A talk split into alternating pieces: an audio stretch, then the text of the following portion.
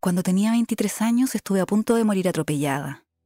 20 años después necesito encontrar al hombre que me atropelló. Mediante un aviso en el diario y ahora también por televisión, una mujer busca al hombre que hace 20 años la atropelló en la comuna de Las Condes.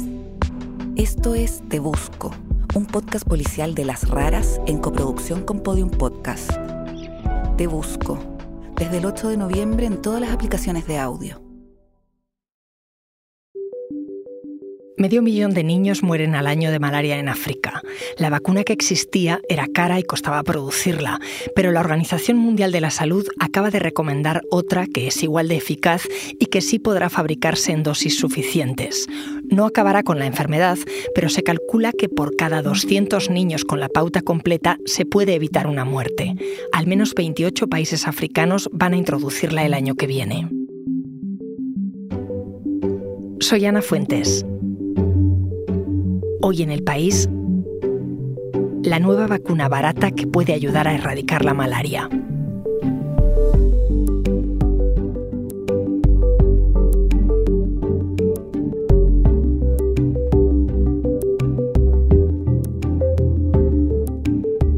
Pablo Lindes, mi compañero del país, experto en temas de salud y sanitarios. ¿Qué tal, Pablo? Hola, Ana, muy bien. Hay una vacuna contra la malaria lo he leído, lo has escrito, pero mm, ¿es la definitiva? No, eh, es la segunda vacuna contra la malaria que la OMS recomienda y esto es un paso adelante importante, es una buena noticia porque va a ser una herramienta más para eh, luchar contra esta enfermedad que sobre todo azota África y sobre todo afecta a niños. la, la vacuna es parecida a la que ya había, pero la gran ventaja que tiene es que se puede producir en mucha más cantidad y es más barata. Había un cuello de botella grande con la actual y esto, pues cuando empieza a fabricarse de aquí al verano que viene, parece que va a poder solucionar este problema y empezar a llegar pues a todos los que la necesitan poco a poco. Y si miramos a la efectividad, ¿es igual que la vacuna que ya había o mejor? Es prácticamente igual. Son vacunas muy parecidas en cuanto a efectividad, incluso a, mecanismo.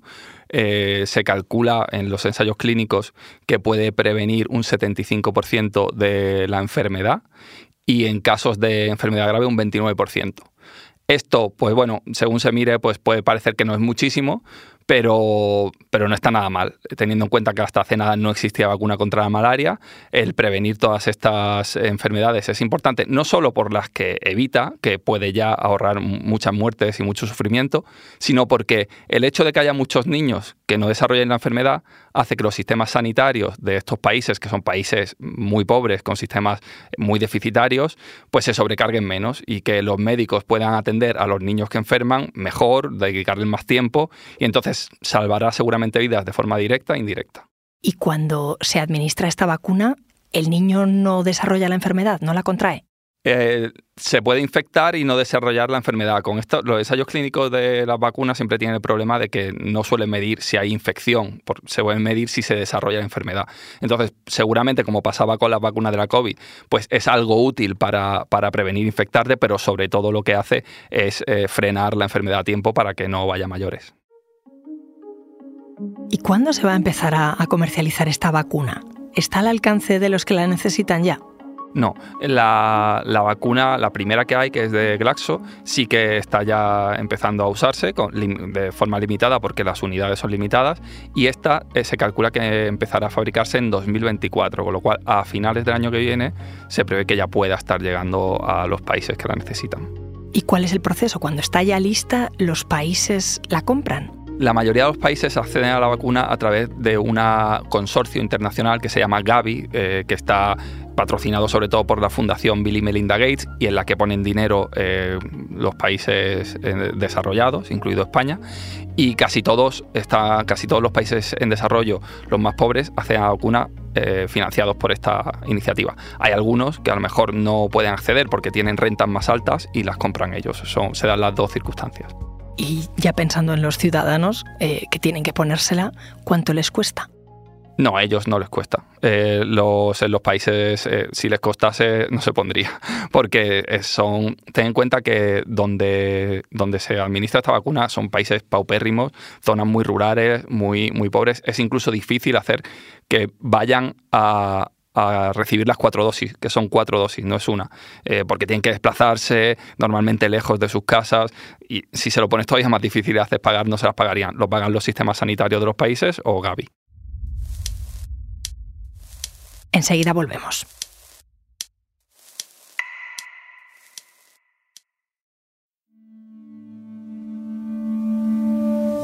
Porque escuchas hoy en el país y siempre tienes ganas de más, recuerda que los sábados y los domingos tienes nuevos episodios gracias a la colaboración de Podimo y El País Audio. Hoy antes decías que esta nueva vacuna es más barata que la anterior. ¿Por qué y cuánto cuesta? Sí, la anterior, la de Glaxo, está costando 6,9 euros por dosis. Esta va a estar entre 2 y 4, o sea, aproximadamente la mitad. Eh, se va a fabricar en, una fábrica india, que es la mayor productora de vacunas del mundo, que tiene una capacidad brutal. Y además, el adyuvante que tiene está más. El, adyuvante es una sustancia que potencia el efecto de la vacuna. ¿Vale? Entonces, eh, es un ayudante más accesible que hace también que se pueda producir más y de forma más barata. Y además, aunque la vacuna es muy parecida a la otra en cuanto a mecanismo, requiere menos dosis. Entonces, menos dosis de sustancia activa, digamos. Entonces, se puede producir más y cuesta menos. Para entender bien la malaria, lo que es la enfermedad, em, ¿cuáles son sus síntomas y cómo se transmite? La malaria es una enfermedad transmitida por mosquitos, que es lo que se llama el vector. Cuando una persona que está infectada recibe una picadura y ese mismo mosquito pica a otra persona, puede transmitirle un parásito, que es el plasmodium, eh, que es el, que causa la enfermedad. esta vacuna va contra el Plasmodium falciparum, que es el parásito más frecuente, eh, el más mortal y sobre todo sea en África. El 90% de las muertes por malaria se producen por este por este bicho. Entonces, eh, bueno, los síntomas suelen ser fiebres, delirios, escalofríos, que pueden llevar a la muerte. Eh, normalmente la mayoría, la gran mayoría de las muertes son de niños, de niños menores de 5 años, pero bueno, puede, puede, incluso en un adulto también puede ser muy grave. ¿Y si ponemos números, a cuánta gente afecta? Eh, cada año se infectan unos 250 millones de personas, 247 es el último número, que es de 2021 eh, murieron ese año 619.000 personas, de los cuales 500.000 eran niños, para que veas lo que te decía antes, o sea, son la gran mayoría. Eh, estas cifras eh, son malas, son malas, es evidente que son malas, pero son malas si las comparamos con años anteriores. la lucha contra la malaria ha sido una historia de éxito en los últimos lustros, desde principios de este siglo. Se ha ido reduciendo cada año eh, gracias a un programa de erradicación y un programa eh, internacional que ha ido contra la malaria. Pero eh, en 2020 con la COVID dio un repunte muy fuerte. O sea, en 2019 la cifra era 568.000 fallecimientos y en 2020 se situó en 625.000. ¿Y eso por qué? Bueno, la, COVID fue un terremoto que nos afectó a todos y a todo el mundo de, muchas formas, ¿no? Entonces esto, pues, las cuarentenas hizo que la gente no pudiese a lo mejor desplazarse por tratamientos, los sistemas sanitarios se vieron afectados, probablemente hubo incluso problemas de suministro, en fin, eh, todo el mundo se paró y, la lucha contra la malaria fue, bueno, fue, fue un golpe muy duro. Y después de ese pico, ¿cómo de controlada dirías que está la enfermedad? En los países africanos eh, eh, las cifras son muy malas. De hecho, eh, la Unión Africana advierte y alerta de que es la peor crisis de malaria en los últimos 20 años. Pero bueno, está otra vez bajando las muertes, los fallecimientos están otra vez bajando. A ver si, si con las campañas se retoman y podemos volver a la senda que habíamos iniciado a principios de siglo. ¿Cómo de fácil es eh, erradicar mm, del todo la malaria? Eh, ¿Este tipo de enfermedades se tienen en cuenta en reuniones como por ejemplo la cumbre europea de la semana pasada en Granada? Eh, ahí no, porque los países europeos no tienen malaria. Pero eso también contesta a tu pregunta no tiene malaria porque la erradicamos. España era un país eh, endémico de malaria hasta los años 60. Se puede erradicar. La malaria es una enfermedad de pobreza. Eh, si vas a, sitios, incluso dentro de los países eh, africanos, donde hay más malaria, son los sitios más pobres, sitios muy rurales, con casas de barro, donde los mosquitos es muy difícil combatirlos.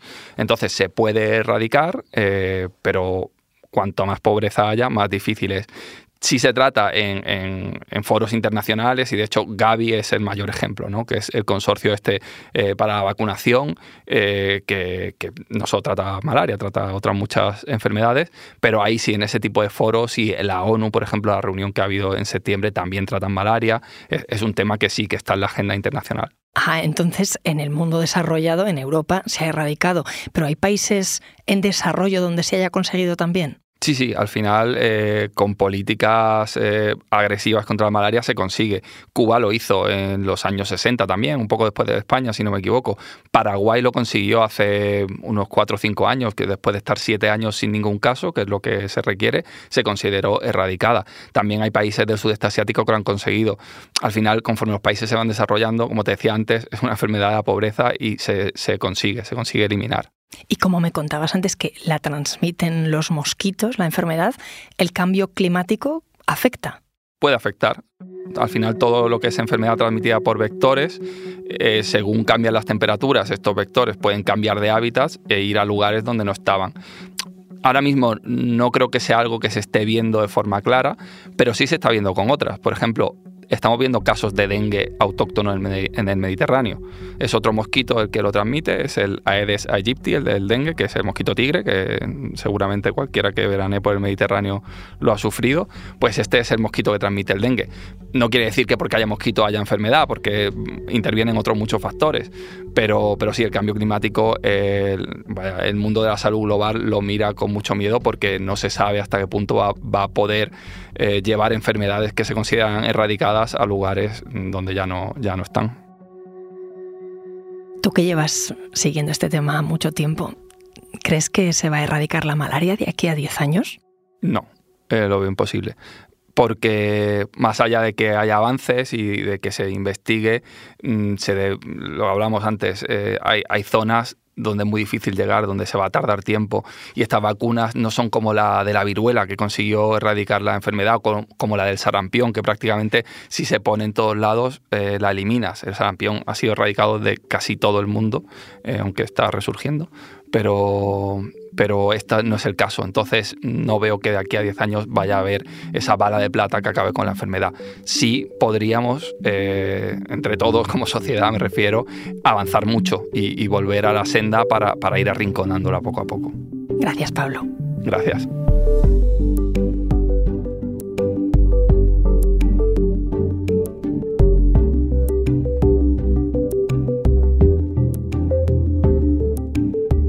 Este episodio lo ha realizado Jimena Marcos. El diseño de sonido es de Camilo Iriarte. La edición es de Ana Rivera y la dirección de Silvia Cruz La Peña. Yo soy Ana Fuentes y esto ha sido Hoy en el País. Mañana volvemos con más historias. Gracias por escuchar.